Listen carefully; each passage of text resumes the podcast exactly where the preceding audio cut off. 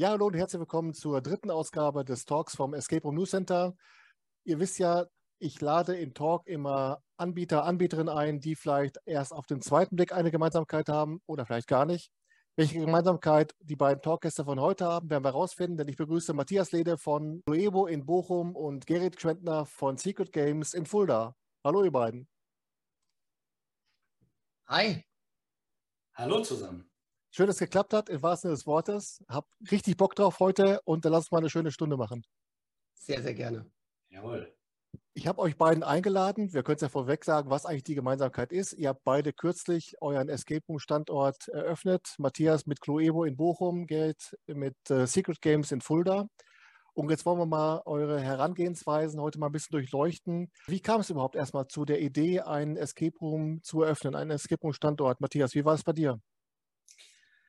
Ja, bei mir war es ähm, eigentlich erst auf dem zweiten Schritt. Also ähm, ich habe ein paar Escape Rooms gespielt, fand die ganz gut.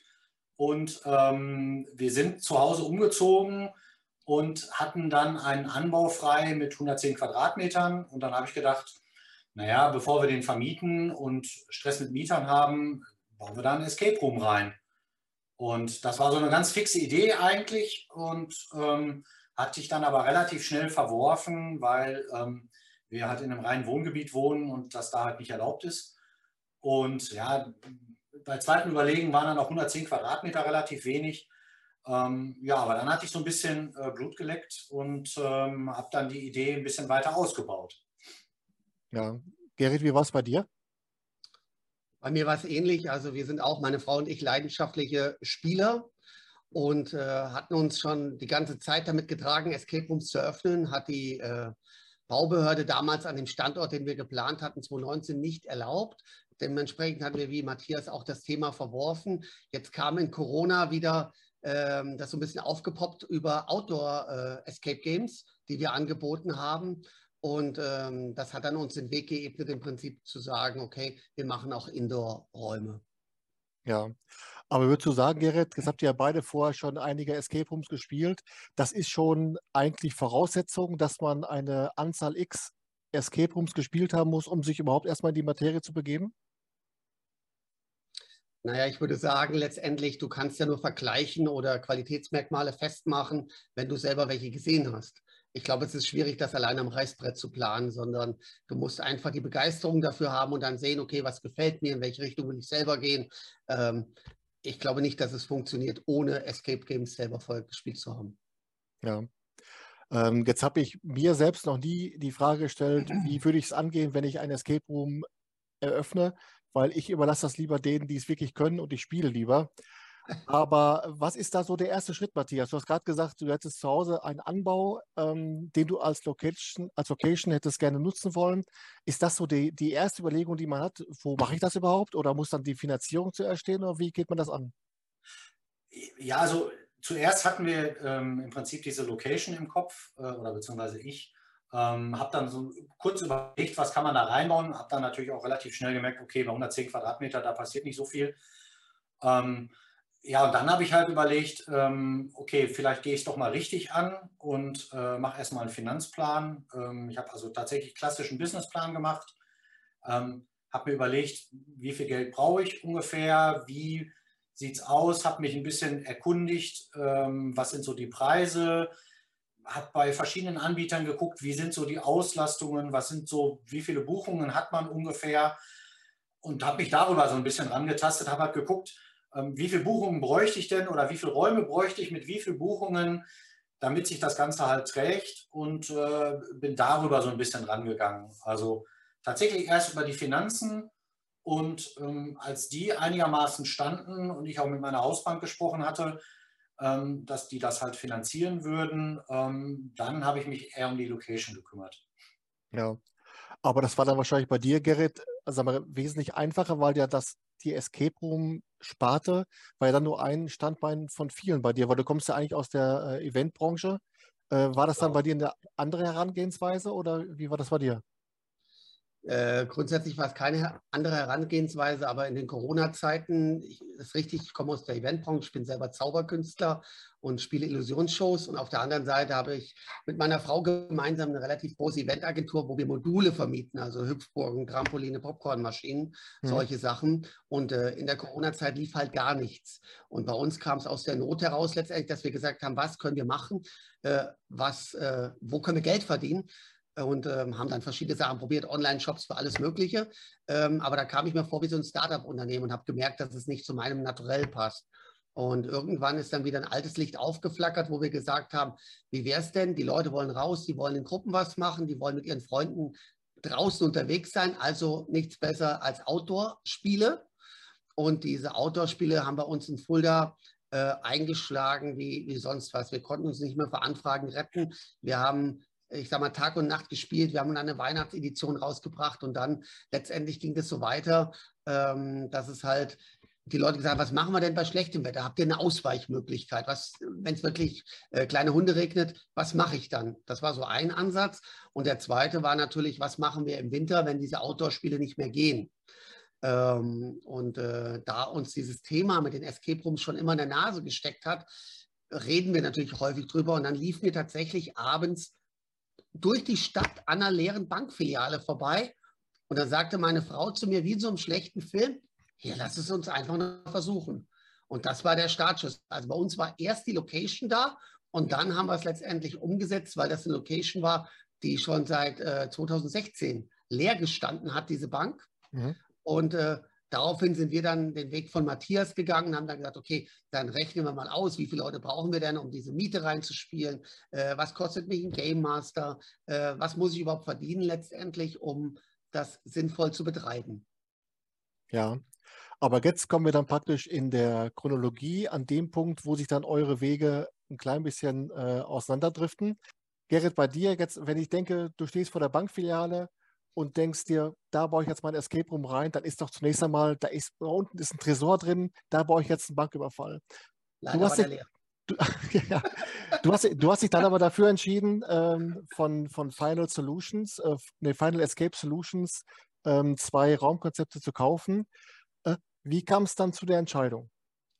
Es gab noch einen Zwischenschritt, den, den ich sonst normalerweise nicht so publiziere. Und zwar haben wir von einem Anbieter äh, in der äh, langen, langen Hagen irgendwo da einen Escape Room gekauft, ähm, der ihn abgebaut hat. Mhm. Spy Eye hieß das Ganze.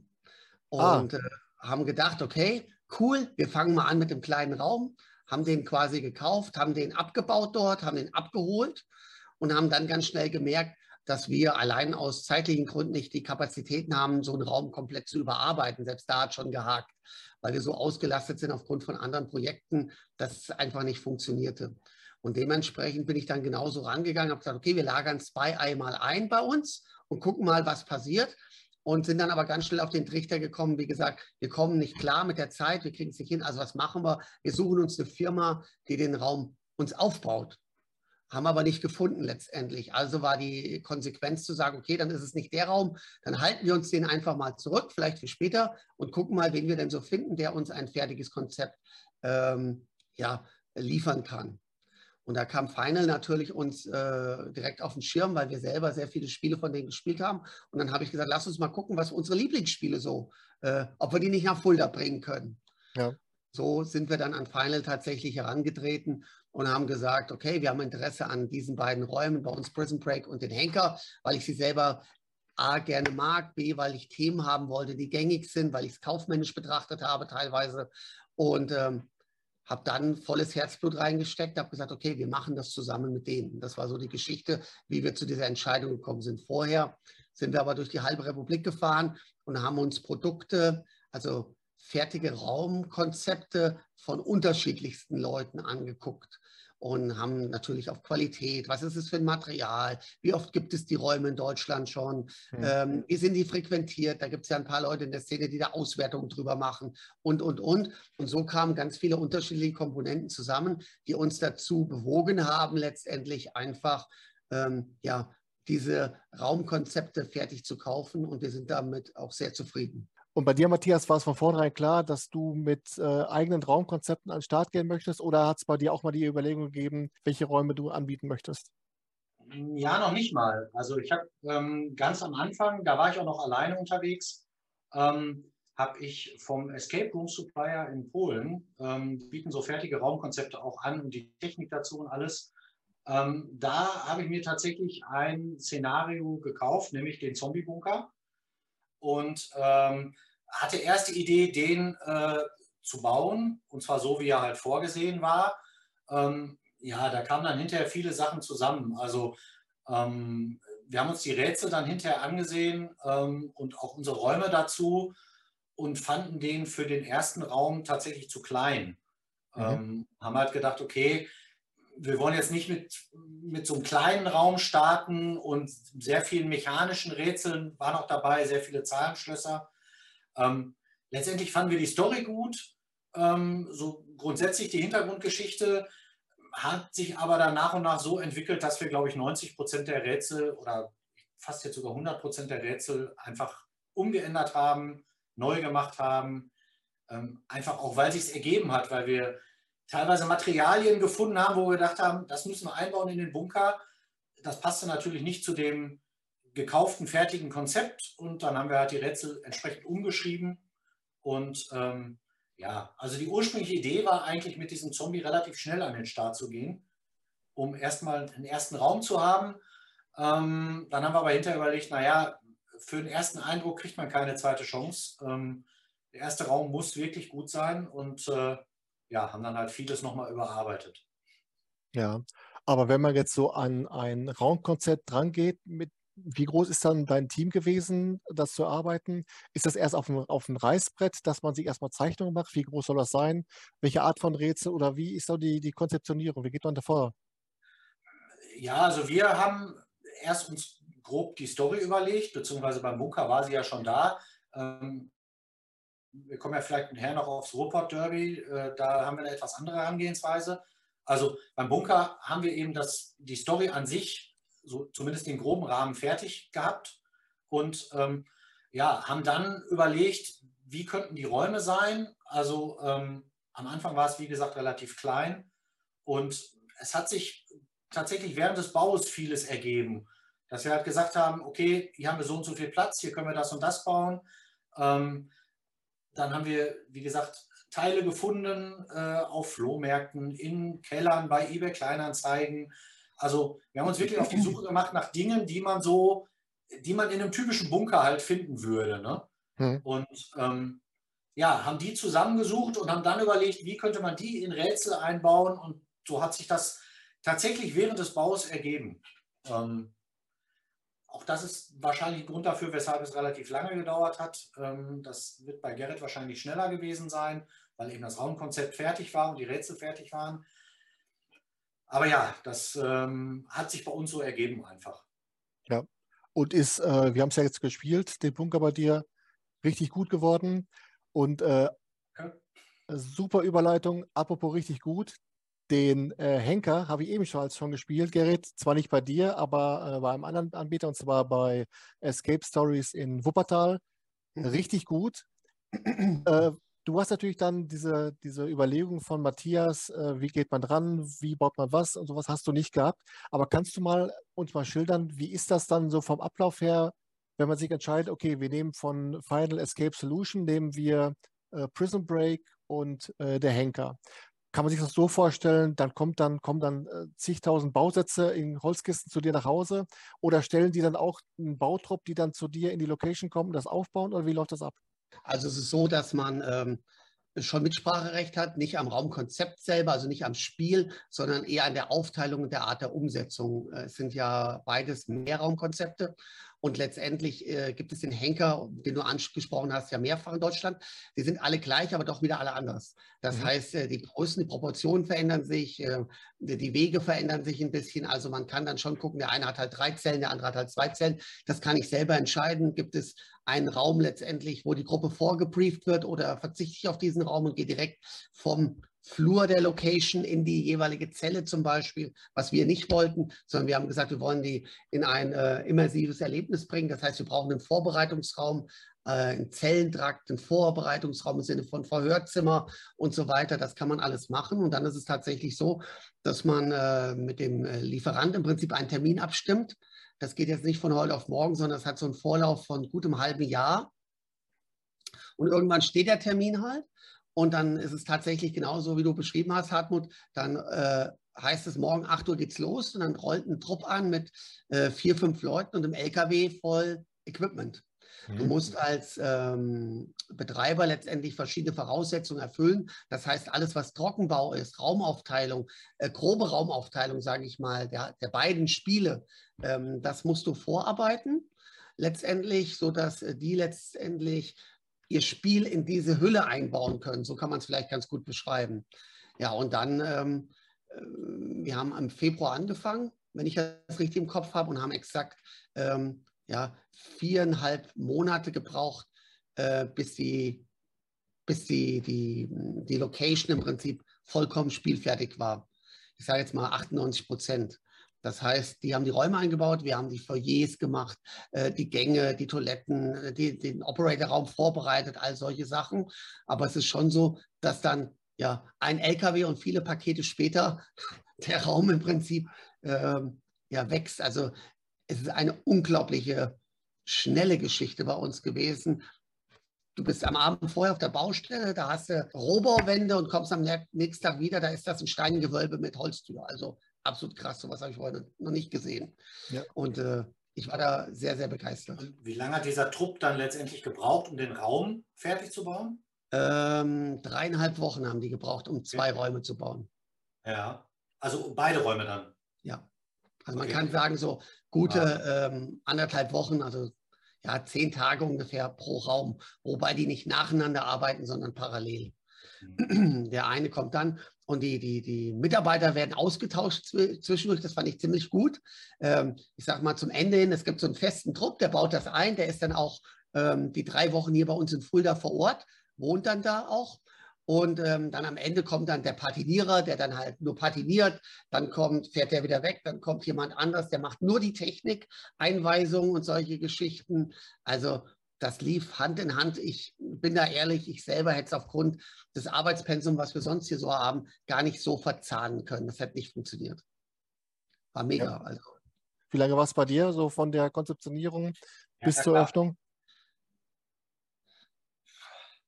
Naja, ähm, wir hatten halt, ähm, ich sag mal, so ein paar Schwierigkeiten zwischendurch mit Bauordnungsamt und meine Mitarbeiterin hat, war, ist relativ lange ausgefallen, krankheitsmäßig. Ähm, wenn wir jetzt, wir haben halt auch nicht immer nur an dem Raum gebaut, ne? also wir haben halt immer alles zusammen gemacht. Also ähm, wir haben die Brandwarnanlage zum Beispiel selber eingebaut quasi, also wir haben zumindest alle Kabel verlegt und dann kam hinterher ein äh, äh, ein Techniker, der quasi nur noch die, nur noch in Anführungszeichen die Brandmelder eingebaut hat und die Meldeanlage an sich, aber die Kabel haben wir alle verlegt über abgehängte Decken und sowas. Ähm, den Eingangsbereich selber gemacht, den Technikraum selber gemacht, die Programmierung der Arduinos selber gemacht ähm, und der Raspberries und alles, was so dazugehört. Ähm, keine Ahnung, wenn ich jetzt schätzen müsste, würde ich sagen, äh, rein fürs Bauen haben wir tatsächlich neun bis zehn Monate gebraucht. Mhm. Ähm, was aber natürlich auch daran liegt, also Gerrit hat es ja gesagt, er hat so viel nebenbei zu tun. Bei mir ist das ja auch nebenbei. Also ich bin halt hauptberuflich Softwareentwickler, freiberuflich. Äh, ich bin bei meinem Kunden bis 4, 5 Uhr ähm, oder halt jetzt zu Corona-Zeiten im Homeoffice. Ähm, aber wir haben dann halt äh, nach Feierabend oder am Wochenende dran gearbeitet. Ne? Für meine Mitarbeiterin gilt dasselbe. Die hat auch einen normalen Job und äh, hat bei mir einen Nebenjob sozusagen. Und ähm, ja, das war viel in unserer Freizeit. Deswegen hat sie es eben auch so lange hingezogen. Ne? Also klar, von, von, anderthalb Wochen kann ich natürlich träumen. Ne? Ähm, Wobei ich ja ehrlicherweise da nochmal sagen muss, äh, ich, äh, weil ich jetzt so noch ein bisschen einen Schritt weiter denke, also anderthalb Wochen war bei uns der reine Raumeinbau. Äh, Foyer, äh, Operatorraum, äh, Brandmeldeanlage und so. Das sind auch Sachen, die musst du in Eigenleistung selbst bei einem fertig gekauften Raum alles liefern.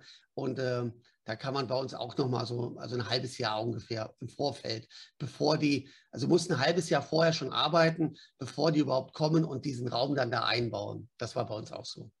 Mhm. Habt ihr denn ähm, Strom und äh, Technik und sowas? Also habt ihr das auch mit vorbereitet oder haben ja. die das alles dann gemacht? Naja, in dem Raum ist es letztendlich so, dass es ja alles auf Basis von 24 Volt, glaube ich. Ne? Ich bin jetzt kein Techniker. Ja. Ähm, die brauchen da einen Anschluss letztendlich, den ein Elektromeister anlegt und den Rest verlegen die schon selbst in dem Raum. Aber alles, was draußen ist, äh, machst du quasi selber vom Kassensystem bis zum Videoüberwachung der, der, der hm, Foyerbereiche und Flurbereiche, Alarmanlage. Also das haben wir alles selber gemacht. Ja. Und bei uns war das Witzige daran, das war eine, eine, Bank, wie gesagt, vorher. Die hatte so eine abgehängte Decke. Und wir haben gedacht, naja, wir machen mal die abgehängte Decke raus und fertig. Aber darunter, ich habe noch nie so viele Kabel. Wir haben einen ich weiß nicht, so, so ein Baucontainer, also nicht so ein kleinen, sondern einen richtigen Baucontainer, nur voll mit Kabeln gehabt. Also was da an Kabeln in der Decke lag. Also unglaublich. Das war bei uns aber tatsächlich genauso. Bei uns ist es ja ein altes Bürogebäude. Und die ja. Firma, die da rausgegangen ist, die vorher drin war, ähm, keine Ahnung, die hat fluchtartig den Raum verlassen. Ich habe dann irgendwann mal versucht, einen Verkabelungsplan von denen zu bekommen. Haben die gesagt, haben wir nicht, hatten wir nie. Ähm, das ist historisch gewachsen hier bei uns. Und ähm, ja, wir, wir haben tatsächlich irgendwie, ich glaube, drei Wochen gebraucht, um alle Kabel erstmal durchzumessen, um zu gucken, ja. wo gehen die denn hin und äh, äh, ja, das alleine schon. Ne? Also wir hatten auch in dem, in dem äh, Bunker Hartmut mittendrin war der Serverschrank eigentlich und mhm. den mussten wir in den Spielleiterraum verlegen und äh, von dem Serverschrank gingen halt bei dem Bürokomplex, keine Ahnung, 50, 60 Netzwerkkabel in alle möglichen Richtungen ab. Äh, die mussten wir erstmal verlegen und oder erstmal gucken, wo gehen die überhaupt hin und dann entsprechend verlegen, so wie wir sie brauchen. Ne? Ja, naja, das, das, war bei uns genauso. Wir haben dann Kabel durchgepetzt. Auf einmal kam der Mieter der Wohnung oben drüber und sagt, mein Herr, das ist ausgegangen. Ohne Spaß. Ohne Spaß. Ja. ja. Weil dann Kabel durch die Location quer liefen, die wir nicht zuordnen können, haben wir gedacht, naja, irgendeiner wird sich dann schon melden. Und es war dann auch tatsächlich so. Ja. Aber wenn es dich tröstet, Matthias, wir hatten also auch sehr, sehr viele Schwierigkeiten, was Brandschutz und so betrifft. Wir ja. mussten eine komplette Decke auf F60 bringen, wir mussten die Wände auf F30 bringen und alles Mögliche. Ja. Also es war schon ein, ein Riesen-Act. Und ich weiß nicht, ob das nur bei uns so war oder so. Ich habe eher das Gefühl, dass das bei ganz vielen neuen Anbietern so ist. Die Leute, gerade in den kleineren Städten, Fulda ist ja eine kleine Stadt mit 70.000 Einwohnern, ich weiß nicht, wie viel ihr habt, aber ähm, die haben, ich will nicht sagen Angst vor Escape Rooms, aber ich will sagen, sie haben wenig Erfahrung. Und ähm, es hat schon eine ganze Menge Arbeit gekostet, die Leute, ob das jetzt die Bauaufsicht war oder den Brandschützer oder wie sie alle heißen, so mit ins Boot zu holen und denen erstmal zu erklären, was ist Escape, in welche Richtung geht das, äh, eins zu eins Überwachung der Räume, äh, äh, Rauchmeldegedöns. Also wir haben die dann halt versucht, sehr, sehr stark mit einzubinden, aber die Termine richten sich halt nicht nur nach uns. Und deswegen hat es auch eine ganze Weile gedauert. Wir haben Bauvoranfragen gestellt und lauter solche Gespräche geführt. Und am Ende waren die alle total happy, weil wir eben ja so ein kleines Goldstück in Fulda installiert haben. Und da sind wir total glücklich drüber. Wobei man meinen sollte, äh, Matthias, bei dir in Bochum, das ist ja, du bist ja jetzt nicht der erste Anbieter, die müsste ja schon ein bisschen äh, Firmen drin sein, das geht wie geschnitten Brot, aber das war ja ganz und gar nicht der Fall, ne? Nee, ähm, ich glaube, der Unterschied ist halt, dass es die anderen drei schon sehr lange gibt. Also Locked, Think Square, Rätselraum, die sind alle seit 2015, 2016 unterwegs. ähm, 2019 war eben das Unglück in Polen und ich glaube, seitdem wird da sehr genau drauf geachtet. Ne? Ja. Also ähm, ich habe dann auch mal bei den anderen gefragt, wie seid ihr denn eingeordnet worden als Vergnügungsstätte oder was auch immer? Ähm, die Antwort war gar nicht. Äh, wir haben einfach gesagt, wir machen das so und die haben gesagt, ja, passt, äh, macht mal. Ne? Ähm, jetzt sind wir auch in einem Gewerbegebiet etwas außerhalb. Die sind alle drei in der Innenstadt in Bochum. Das ist vielleicht auch nochmal ein bisschen was anderes, aber ja, also den Mitarbeiter vom Beordnungsamt, den mussten wir auch erklären, was ist ein Escape Room und äh, so die ersten Aussagen war, Türen auf keinen Fall abschließen, dann lass die Türen noch halt auf. Ne? Da mussten wir sagen, na, das ist vielleicht nicht ganz das Konzept äh, äh, eines Escape Rooms, ne, wenn die Türen alle auf sind. Ne?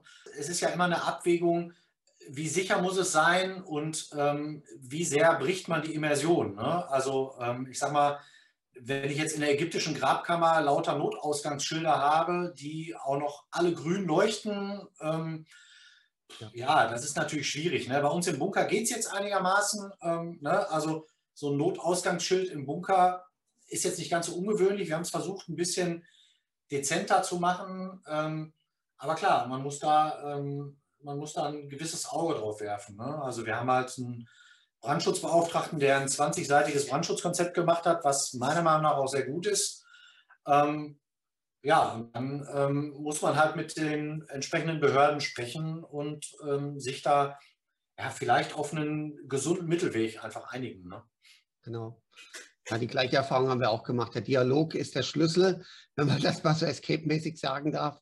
Ähm, ich glaube, man muss mit den Leuten einfach reden, weil viele, wie du auch schon gesagt hast, Matthias, falsche Vorstellungen haben von dem, was man davor hat letztendlich. Und ich habe immer wieder gesagt, wir haben selber kein Interesse, dass irgendwelche Leute oder irgendwas zu Schaden kommt. Und äh, das ist, glaube ich, ganz, ganz wichtig. Die Problematik sehe ich eher an einer anderen Stelle, nämlich dass äh, unterschiedliche Städte einfach unterschiedliche Ansätze haben. Der eine fordert das, der andere fordert das. Beim einen muss das grün leuchtende Schild sein, der nächste sagt, lass es weg. Also es ist immer ein Zusammenspiel der, der Städte oder Gemeinden letztendlich mit dem Brandschutzbeauftragten, der das Konzept unterschreiben und auch verantworten muss letztendlich. Und ähm, wir, bei uns ist es genauso wie bei euch. Wir haben die richtigen Partner im Boot gehabt letztendlich und haben da gute Mittelwege gefunden, wo man aufeinander zugehen konnte und einfach im Gespräch letztendlich viele Sachen klären und äh, für beide Seiten zufriedenstellend umsetzen konnte. Ja, ja, also was du sagst, ist tatsächlich so. Ich habe auch mit Anbietern gesprochen, die haben gesagt, Brandschutzkonzept wollte bei uns nie einer sehen. Ja, und wir wollten nie ein Lüftungskonzept haben, ne? So während Corona halt, ne? Das wiederum war bei uns eher so nachrangig. Bei uns war Brandschutz ganz oben, ne? Also, ja, ja. Und das ist eine Nachbarstadt gewesen. Also, ähm, das ist halt sehr, sehr unterschiedlich gehandhabt, ne? Ja, wir machen das gleich und trotzdem sind jede, jeder Anbieter ist ein bisschen anders. Also ja, und es ist halt, tatsächlich ist es ja auch so ein bisschen das Problem, ähm, sieht man uns als Vergnügungsstätte an. Ähm, klar, in gewisser Weise sind wir eine Vergnügungsstätte, aber eben keine typische. Also wir haben nicht die Disco, wo draußen irgendwie 50 Leute in der Schlange stehen und grölen und schon einen Tee haben. Genau. Ähm, wir sind keine Prostitutionsgewerbe, wo man zwielichtige Gestalten vielleicht sieht oder was auch immer. Ne? Ähm, aber das muss man, muss man den, den Leuten eben erstmal erklären und sagen, wir sind vielleicht äh, ähm, eine Vergnügungsstätte, aber eben keine klassische. Wir machen auch keinen Lärm nach draußen hin. Ne? Ja, ja. Genauso war es bei uns letztendlich auch. Also das ist, wir sind keine Vergnügungsstätte, wir sind eine Spiel- und Sportstätte letztendlich und liegen aber in einem Bebauungsplan von lauter Gaststätten und Vergnügungsstätten. Und äh, wir haben uns dann auch natürlich mit der, mit der Stadt einfach, ich will jetzt sagen geeinigt, klingt immer so blöd, aber wir haben verschiedene Sachen umgesetzt, die die gerne wollten, zum Beispiel kein Alkoholausschank, wobei wir sowieso kein Alkohol ausschenken wollten. Keine Gastro vor der Tür wollten wir sowieso nicht machen. Was will ich mit Sitztischen vor der Tür? Ja. Also das lief sehr, sehr gut und die waren sehr kooperativ und im Nachgang bin ich sehr, sehr dankbar, äh, ja, dass wir da so einen guten Weg gefunden haben. Aber hattet ihr dann, äh, sagen wir, außer dem Austausch mit Kollegen und Kolleginnen, dann vielleicht auch noch andere Leute auf eurer Seite, sagen wir jetzt so eure Wirtschaftsförderung oder vielleicht auch den Fachverband, die auch dann immer mal wieder mit Rat und Tat zur Seite standen, äh, nach dem Motto, das könnt ihr so und so machen?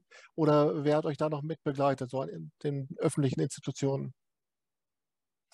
Also bei mir war es tatsächlich der Bezirksbürgermeister. Ich habe halt, wie gesagt, relativ lange äh, mit dem Bauordnungsamt diskutiert und ähm, habe dann irgendwann gedacht, okay, sprich doch mal den Bezirksbürgermeister an ähm, vom Stadtteil, weil es halt im Prinzip eine neue Attraktion für den Stadtteil ist. Ne? Ähm, und ähm, der war sofort offenes Ohr. Der hatte dann natürlich auch schon mal ein Escape Room gespielt, was immer ganz gut hilft, wenn man dann, wenn die Leute dann schon mal zumindest wissen, was es ist. Wenn es dann hoffentlich noch ein guter Escape Room ist, umso besser. Ähm, und der hat sich dann tatsächlich auch dafür eingesetzt, ähm, dass wir jetzt zumindest eine befristete Genehmigung haben. Äh, und das Bauordnungsamt hat jetzt aber gesagt, naja, wir gucken dann mal, ähm, also wir haben eine befristete Genehmigung für drei Jahre. Und das Bauordnungsamt hat aber schon gesagt, naja, wir können ja nach den drei Jahren nochmal schauen und ähm, dann sieht man ja, wie sie sich so geben in der, in der Umgebung sozusagen. Ne? Ähm, ich möchte jetzt nicht von Bewährung reden, aber. Ähm, ich wollte gerade sagen, ja. Ja. Nein, aber. Nein, tatsächlich ist bei uns noch so, so ein bisschen das, das Besondere. Wir sind eigentlich in einem Gewerbegebiet, ähm, aber die 200 Meter, auf denen wir sind, sind Industriegebiet. Und bei einem Industriegebiet ist es eigentlich tatsächlich wirklich nicht erlaubt. Und deswegen haben wir eine Sondergenehmigung gekriegt, weil eben auch der Bebauungsplan gerade überarbeitet wird, weil eben der Stadt auch bewusst ist, dass das eigentlich gar kein Industriegebiet mehr ist. Also da ist keine Industrie, da sind nur Gewerbeflächen. Ähm, das soll halt komplett zum Gewerbegebiet gemacht werden und dann sollte es eigentlich kein Problem sein. Aber kommen wir jetzt mal nochmal von diesem planungsrechtlichen und äh, organisatorischen äh, zurück zu der, zu der Gestaltung. Ähm, Gerrit, du sagtest schon, dass du bei der Gestaltung der Räume auch ein gewisses Mitspracherecht gehabt hättest, gehabt hast. Ist das dann so, dass praktisch dann sich darauf beschränkt, dass du beim Anbieter selbst nach einer Art Baukastensystem, wie du gerade sagtest, äh, Foyer, Briefing oder auch während des, während des Bauprozesses, dass du da immer noch welche äh, was einbringen konntest? Nein, nicht wirklich. Also das, äh, das Mitspracherecht beschränkt sich schon auf die grobe Einteilung, mehr oder weniger, dass man sagt, hier will ich eine Tür haben. Mir persönlich war es zum Beispiel wichtig, ähm, für mich hat ein Escape-Spiel immer was mit Kriechen, Klettern, Gängen zu tun. Das war mir besonders wichtig. Äh, da ich ein Zauberer bin, letztendlich war mir wichtig, dass da Nebel drin vorkommt in diesen äh, ganzen Spielen letztendlich, dass es Soundeffekte hat. Und solche Wünsche kann man natürlich äußern und kann sagen, das ist mir wichtig, weil jedes Spiel auch von einem Fremdanbieter Anbieter, wie in unserem Fall, äh, kann man in gewissen Rahmen modifizieren. Aber dadurch, dass es eine Mischung ist aus vorgefertigten Elementen, die die einbauen und Teilen, ähm, ja, die, die man quasi vor Ort montiert, so muss ich sagen, hat man da wenig Einfluss drauf. Wir konnten halt auf das ähm, wie soll ich sagen, auf die, auf die Foyer-Flurgeschichten natürlich Einfluss nehmen, weil die haben wir so gebaut, wie wir es letztendlich wollen. Wir haben das Foyer nicht fertig gekauft. Ähm, und zwar ist wichtig, dass es zum Beispiel Prison Break ist ja eigentlich laut Hersteller ein alter DDR-Knast. Und wir wollten aber eine alte JVA Fulda haben letztendlich. Und solche Sachen kann man dann doch abwandeln und kann dann sagen, wir hätten gerne äh, äh JVA Fulda-Schilder und Pläne und Ausweise und was weiß ich. Das, äh, das lässt sich letztendlich schon machen. Ansonsten haben wir halt versucht, durch Accessoires im Prinzip ähm, eher die, die Räume, die, die Räume haben eine gewisse Grundausstattung, die benötigt wird zum Spiel. Ähm, und wir haben sie halt noch ein bisschen aufgefresht mit ähm, ja, Accessoires, Deko-Elementen, keine Ahnung. Für mich muss in der Gefängniszelle eine Bibel und ein Playboy liegen. Das ist jetzt nicht Standardausstattung vom Lieferanten zum Beispiel. Fällt mir immer wieder ein oder solche Sachen eben. Also wir haben dann schon versucht, das ein bisschen so eine persönliche Note zu machen, aber es ist schon vollkommen richtig, Partmut, dass man nur einen, einen gewissen Anteil hat. Was wir gemacht haben, was vielleicht an deine Frage von eben noch anschließt, ist, ähm, nachdem wir uns für den Anbieter entschieden hatten, letztendlich haben wir alle oder viele andere Anbieter, die Räume von denen haben, besucht mhm. und haben dann gesagt, okay, wir gucken uns, keine Ahnung, äh, äh, äh, Nürnberg an, wir gucken uns Bamberg an und, und, und, und, und. Und sind nach Berlin gefahren und haben halt vergleichbare Räume uns angeschaut. Was haben die daraus gemacht? Jetzt nicht im bösen Sinne von wir kopieren Ideen, sondern einfach, wie bauen die? Äh, auf was muss man Wert legen? Wo habe ich vielleicht die Möglichkeit zu, zu variieren? Wo habe ich die Möglichkeit, Einfluss zu nehmen? Ja. Ja, und äh, bei dir oder bei euch, Matthias, bei Cloeber war es ja so, du hast ja mit Anke eine, eine Mitarbeiterin, die dann für die, für die Gestaltung der Räume äh, verantwortlich zeichnet. Und wenn man sich das Endprodukt mal anschaut, kann man nur sagen, richtig gut gemacht. Also wie wichtig war es dir dann auch dann, dass du da mit ihr jemanden gefunden hast, die da so drin firm ist? Wie weit habt ihr euch da abgestimmt? Wie ist so dann der Entstehungsprozess gewesen, wie jetzt der Bunker bei dir aussieht? Ähm, ja, es war ganz, eigentlich ganz witzig. Ähm, ich habe es halt am Anfang alleine gemacht und habe dann aber relativ schnell gemerkt, okay, Technik und sowas oder auch Rätselfluss, ich glaube, da, da, das kann ich ganz gut. Ähm, aber bautechnisch, ähm, ja, hätte ich es wahrscheinlich alleine so auf keinen Fall hingekriegt. Und dann habe ich irgendwann über eine Bekannte äh, oder über eine Freundin äh, Anke kennengelernt. Und Anke hatte noch nie ein Escape Room gespielt. Ich habe ihr davon erzählt, was ich vorhabe, und sie hat gesagt, wo ist der Vertrag, ich unterschreibe. Ähm, ja. Also eigentlich sehr witzig. Ähm, sie hat dadurch aber, glaube ich, auch einen ganz äh, äh, unverbrauchten Blick auf Escape Rooms. Also sie hat tatsächlich bei uns unterschrieben, hat angefangen mit dem Escape Room Bau und wir haben, ich glaube, nach einem Monat das erste Mal zusammen einen Raum gespielt. Ähm, ja, sie hat einfach einen unheimlichen Blick für, für das Bauen und ähm, dafür, dass es halt realistisch wirkt, dass die Immersion passt. Ne? Also sie hat Sachen, wo ich nie drauf achten würde, ähm, keine Ahnung, dass da noch irgendwie in dem Bunker, äh, dass da Rost von den Wänden läuft und solche Sachen eben. Ne? Also äh, mir wäre das nicht aufgefallen wahrscheinlich, ihr wäre das sofort aufgefallen. Ähm, ja, und von daher lasse ich sie quasi, was das Bauliche betrifft, äh, lasse ich ihr sämtliche Entscheidungsfreiheiten, auch wie gestalten wir die Decken, wie hängen wir jetzt ab. Ähm, dann haben wir ja, also wir haben eigentlich sehr hohe Räume, äh, aber du wirst es wissen, im Bunker ist es manchmal auch sehr eng und schmal und äh, man muss nicht unbedingt immer aufrecht gehen können und äh, man hat Durchgänge, die schmaler sind und solche Sachen.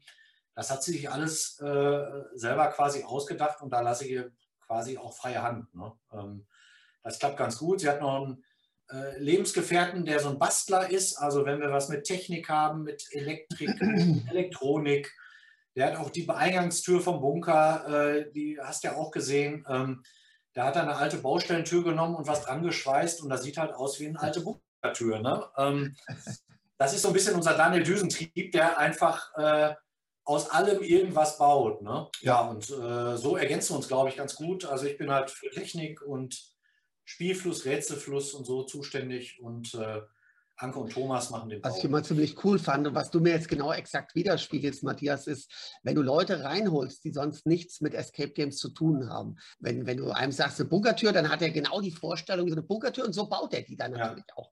Und bei mir war es genau ähnlich letztendlich. Die Firmen waren alle so ein bisschen, ja, ich will mal sagen, crazy. Also du hast dann die Maler angerufen und hast gesagt, also die Decken alle einmal schwarz. Hat er gesagt, wie schwarz? Äh, das drückt doch total, das macht doch eng. Nee, alles einmal schwarz. Okay, hat er schwarz gestrichen, sagt dann, Mensch, cool. Oder ich hatte in irgendeiner Facebook-Gruppe, hatte ich geschrieben, äh, ich will eine Mauer, Mauertapete tapezieren. Und ich will jetzt sagen, es war ein Shitstorm, aber mhm. alles so, äh, wie Tapete. Äh, ich so, Entschuldigung, äh, ja, okay. Und habe dann tatsächlich bei mir einen Trockenbauer gefunden, der gesagt hat, eine geile Sache, wenn ich mir das so überlege, dann mache ich so die Steine und dann wird jeder Stein und hin und her. Und am Ende tatsächlich war es dann auch wieder ein Partner, der mir aus der Klemme geholfen hat, nämlich Escape äh, Stories Wuppertal.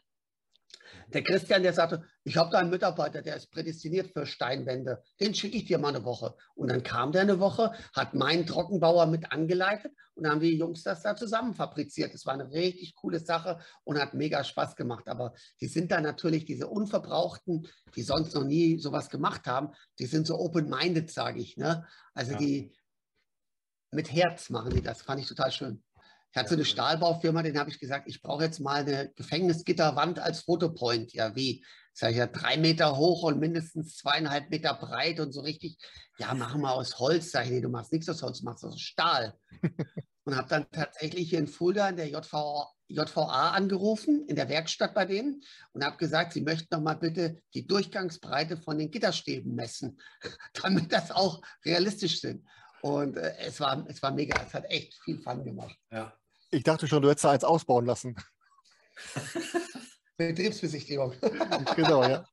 Aber jetzt müsst ihr ja. mir nochmal noch ähm, zu den ersten Projekten oder zu den fertigen Raumkonzepten nochmal zwei kurze Fragen beantworten. Punkt eins ist, Matthias, du sagtest, dieser Zombie-Bunker, den du da gekauft hast, war, die, war das Geld dann nachher komplett in den Wicken? Also war das weg oder konntest du wieder zurückgeben oder wie war das dann? Nee, also das war tatsächlich auch, das, war nicht besonders teuer. Also das äh, Konzept war relativ übersichtlich vom Preis her. Wie gesagt, die Story haben wir übernommen. Ähm, zwei, drei Techniksachen, die dabei waren, äh, die haben wir auch eingebaut. Die Hälfte davon haben wir schon wieder ausgebaut und selber gemacht, weil ähm, es so nicht uns gefallen hat, wie es so eigentlich sein sollte. Ähm, aber gut, das ist halt ein Lernprozess. Ne? Also auch das ist ja bei uns, ähm, wir machen das alles zum ersten Mal. Ne? Also ich bin zwar Softwareentwickler, aber ich habe noch nie ein Arduino vorher programmiert oder ein Raspberry Pi. Ne? Und die Anke hat vorher, äh, ich sag mal, in der Schulaufführung die Bühne gebaut. Ähm, naja, da muss aber nie jemand anfassen. Ne? Das ist ja noch der Unterschied zwischen Kulissenbau und dem, was wir jetzt so machen. Wenn du eine Kulisse baust, dann kann die gerne aus Pappe sein. Das sieht aus der dritten Reihe spätestens keiner mehr. Im Escape Room sieht das jeder, weil der halt eine Steinwand sieht und fasst an, oh, Pappe. Ne? Hm. So, das kannst du nicht bringen.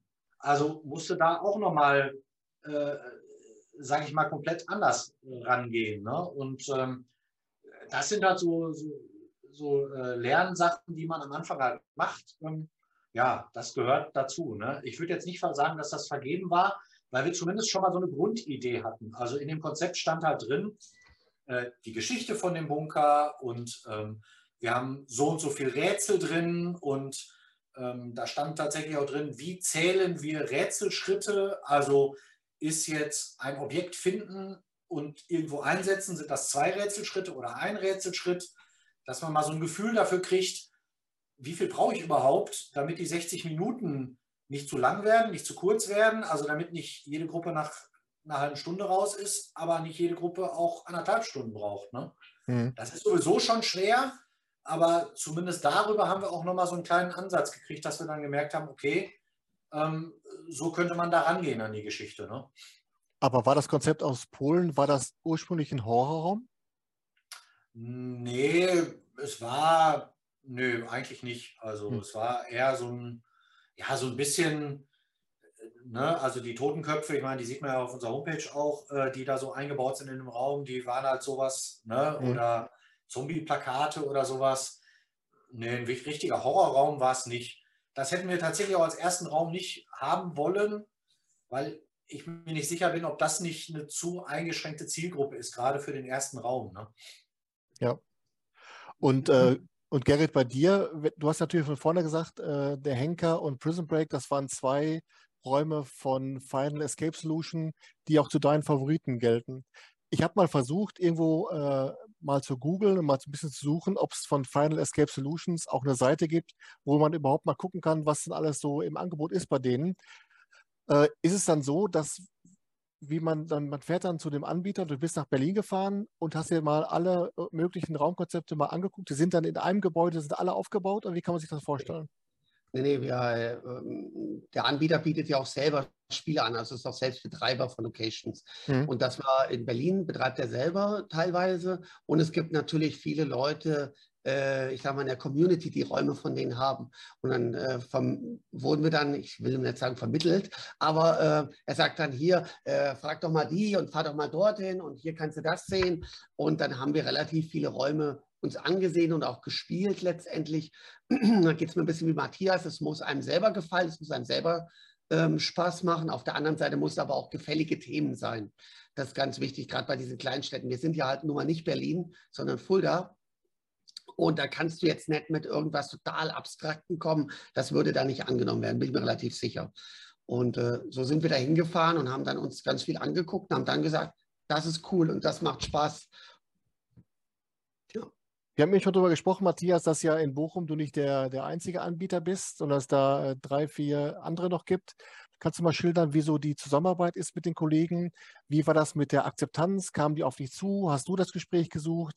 Ähm, erzähl mal ein bisschen, wie das war. Ähm, ja, ich habe äh, schon Kontakt aufgenommen. Wir hatten tatsächlich am Anfang nicht ganz so viel Kontakt. Ähm, das hat sich jetzt äh, ähm, zumindest auf der Convention äh, äh verbessert, sage ich mal, dass ich da ähm, Viktor getroffen habe von Locked und Basti eben auch, ähm, äh, also Basti Hinkel von, äh, vom Rätselraum. Ähm, ja, wir haben noch nicht so viel miteinander zu tun tatsächlich. Also die waren halt auch sehr eingebunden in dieser deutschen Meisterschaftsgeschichte jetzt, die ja jetzt in Bochum auch ist im Oktober. Und äh, da waren die drei Räume eben ähm, federführend dabei. Ähm, wir haben ja auch erst mitten in der deutschen Meisterschaftsqualifikationsphase eröffnet. Von daher war die Zusammenarbeit jetzt noch nicht so groß.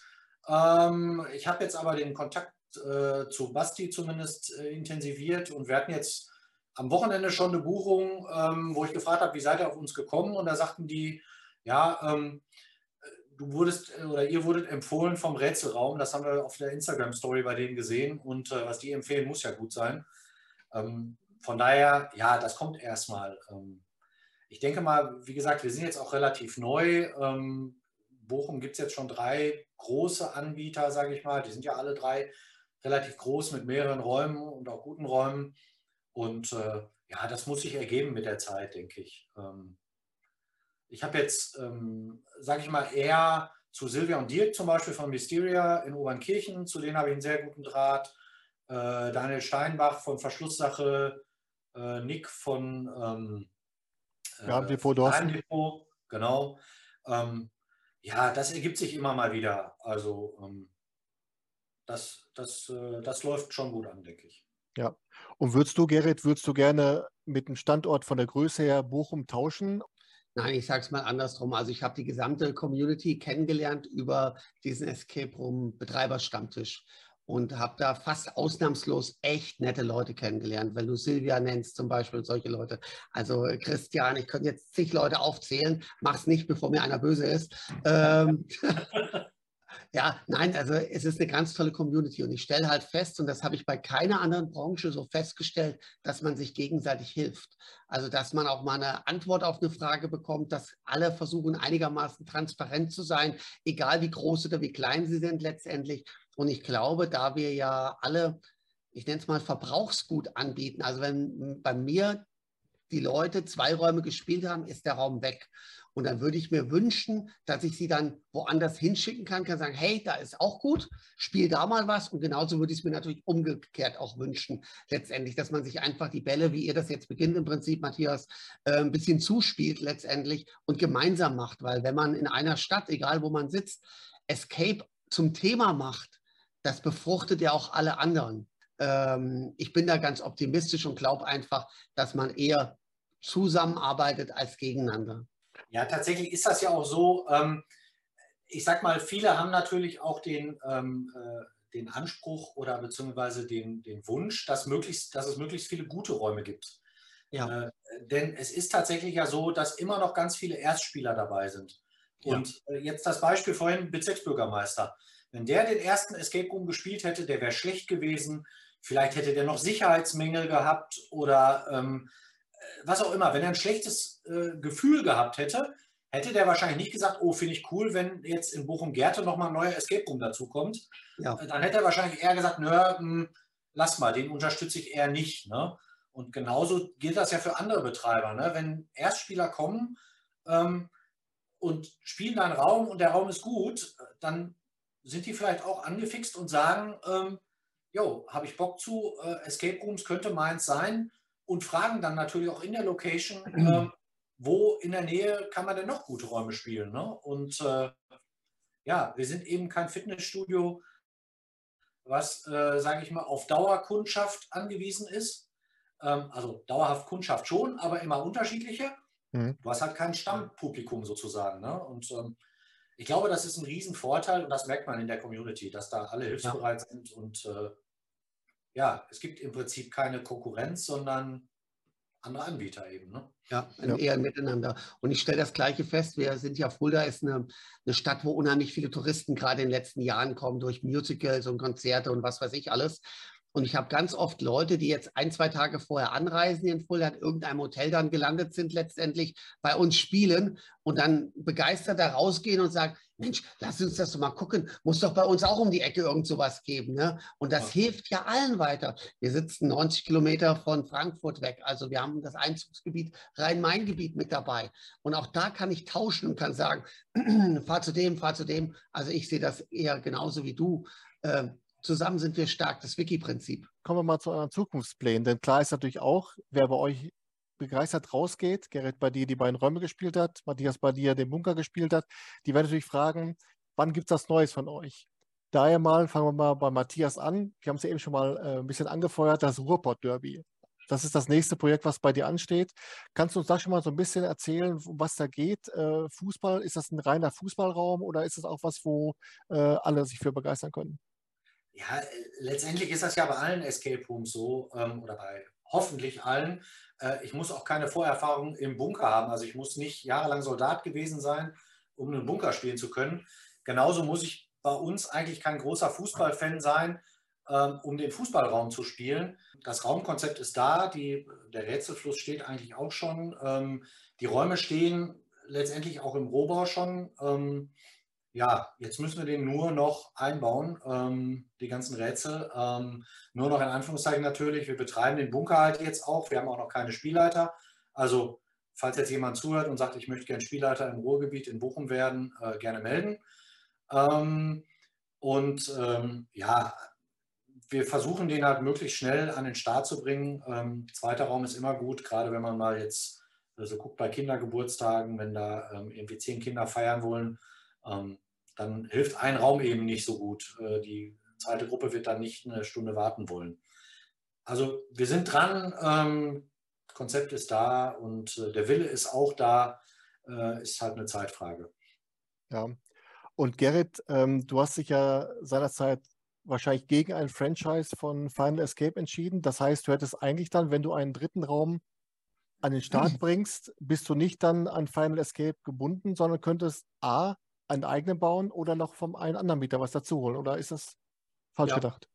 Nein, es ist komplett richtig gedacht, wobei wir nie ähm, den gewählt oder überhaupt nur gesprochen haben, ein Franchise-Partner zu werden, sondern wir sind mhm. gleich reingegangen, haben gesagt, wir sind überzeugt von den Räumen, wir wollen es gerne haben und macht ihr das mit uns, aber wir haben uns nie festgelegt, dass wir gesagt haben, exklusiv oder nee. Also ja. ich würde jederzeit wieder mit denen bauen, aber ich würde auch jederzeit einen eigenen bauen oder einen anderen Anbieter nehmen. Also ich bin zufrieden. Und wie schaut es aus vom Platz her in der alten Bankfiliale? Wäre da noch Platz für ein weiteres Abenteuer oder für zwei? Und würde dir ein Raum von Final Escape dann noch äh, im Hinterkopf rumgeistern, der dich begeistert? Und da geistern mir ganz viele Räume rum, nicht nur von Final Escape, sondern von allen möglichen Anbietern. Ja. Letztendlich, oder man baut tatsächlich mal einen, äh, ja, einen eigenen. Also wenn, vielleicht ergibt sich das einfach. Ich glaube, das ist eine Frage der Zeit. Wir haben auf jeden Fall Blut geleckt, wir haben Bock. Und äh, ich glaube, wenn sich die Möglichkeit ergibt, dann sind wir auf jeden Fall auch dabei und expandieren. Sehr schön. Ich werde es im Auge behalten. Und äh, ihr werdet es auf jeden Fall dann als erstes im Escape Room News Center erfahren. Natürlich. Natürlich. Natürlich. Und apropos natürlich, Mörderüberleitung. Natürlich darf auch in diesem Interview die Frage nach einem Geheimtipp nicht fehlen. Ihr habt euch ja mit Sicherheit megamäßig darauf vorbereitet und zwar ein Escape Room in Deutschland, äh, der euch beim Spielen total begeistert hat und wo dem ihr sagt, der hat eigentlich noch mehr Aufmerksamkeit verdient. Matthias, ich würde mit dir ganz gerne anfangen. Dein Geheimtipp bitte jetzt. Ja, ähm, also begeistert, äh, aber schon sehr viel Aufmerksamkeit haben die Räume von Mysteria äh, in Obernkirchen. Ähm, das ist auch Ankes Favorit, äh, äh das Bermuda-Dreieck. Ähm, bei mir ist es tatsächlich äh, Mission Impossible in Münster. Mhm. Ähm, das war so einer der ersten Räume, die ich gespielt habe und wo mich wirklich das Escape Room Fieber gepackt hat. Ähm, weil der einfach sehr abwechslungsreich ist. Man muss viele verschiedene Aufgaben, Knobelaufgaben, Geschicklichkeitsaufgaben und so machen. Ähm, also mein Geheimtipp wäre Mission Impossible in Münster. Okay, ist notiert. Gerrit, wie schaut es bei dir aus? Ich habe keinen typischen Geheimtipp. Es gibt natürlich genauso wie bei Matthias auch Favoriten. Äh, mir hat der, äh, heißt es Passenger 666 im Alma Park in Gelsenkirchen super gut gefallen. Ähm, aber ich glaube, es ist stimmungsabhängig. Es ist, äh, jeder, jeder Raum hat was. Und äh, mal ist es der Game Master, mal ist es die Kulisse, mal ist es die Story. Es gibt so viel packende Räume in Deutschland. Ich glaube, ähm, dass wenn man viel unterwegs ist und viel sieht, gibt es mehrere Geheimtipps. Das war ein wahres Wort, weise ausgesprochen, wie unser Opa immer sagte. Besser können wir nicht aufhören, außer dass ihr euch gleich gefragt habt, äh, warum ich heute so gut aussehe. Das T-Shirt vom Escape Room News Center. Sensationell. Ich werde auf jeden Fall auch den äh, Link unten reinpacken in die Show Notes, wie die jungen Leute so sagen. Aber ich darf mich erstmal bei euch beiden, Matthias und Gerrit, ganz herzlich bedanken. Das hat echt Laune gemacht. Das war total informativ, es war kurzweilig. Und äh, ich denke mal, dass wir einiges äh, von Cluebo und von Secret Games vorstellen konnten und dass euch die Leute dann ab morgen die Hütte einrennen. Ich freue mich drauf. Dankeschön, dass wir dabei sein durften. Fand ich cool, äh, auch den Ansatz mit äh, zwei Leuten, die halt verschiedene Ansätze auch haben. Ne? Also die beide vollkommen legitim und beide ähm, gut sind. Ne? Also, ich glaube, es gibt nicht richtig und nicht falsch, sondern es genau. ist alles eine Frage der Sichtweise und der Rahmenbedingungen. Ja. Ganz genau, ja. Deswegen war mir auch wichtig, dass ich, als ich euch beiden eingeladen habe, von vornherein klar war, ich will nicht gegen den einen, gegen den anderen ausspielen, sondern ich möchte einfach nur die beiden Herangehensweisen, äh, weil eben, wie du schon sagtest, es gibt kein richtig, kein falsch, am Ende gibt es nur gut und schlecht.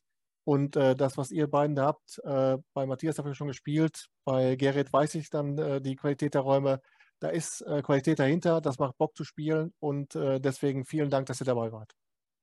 Dankeschön. Danke dir. Weiterhin alles Gute, wünsche euch was und wir sehen und hören uns. Danke, bis dahin. Danke. Ciao. Ciao.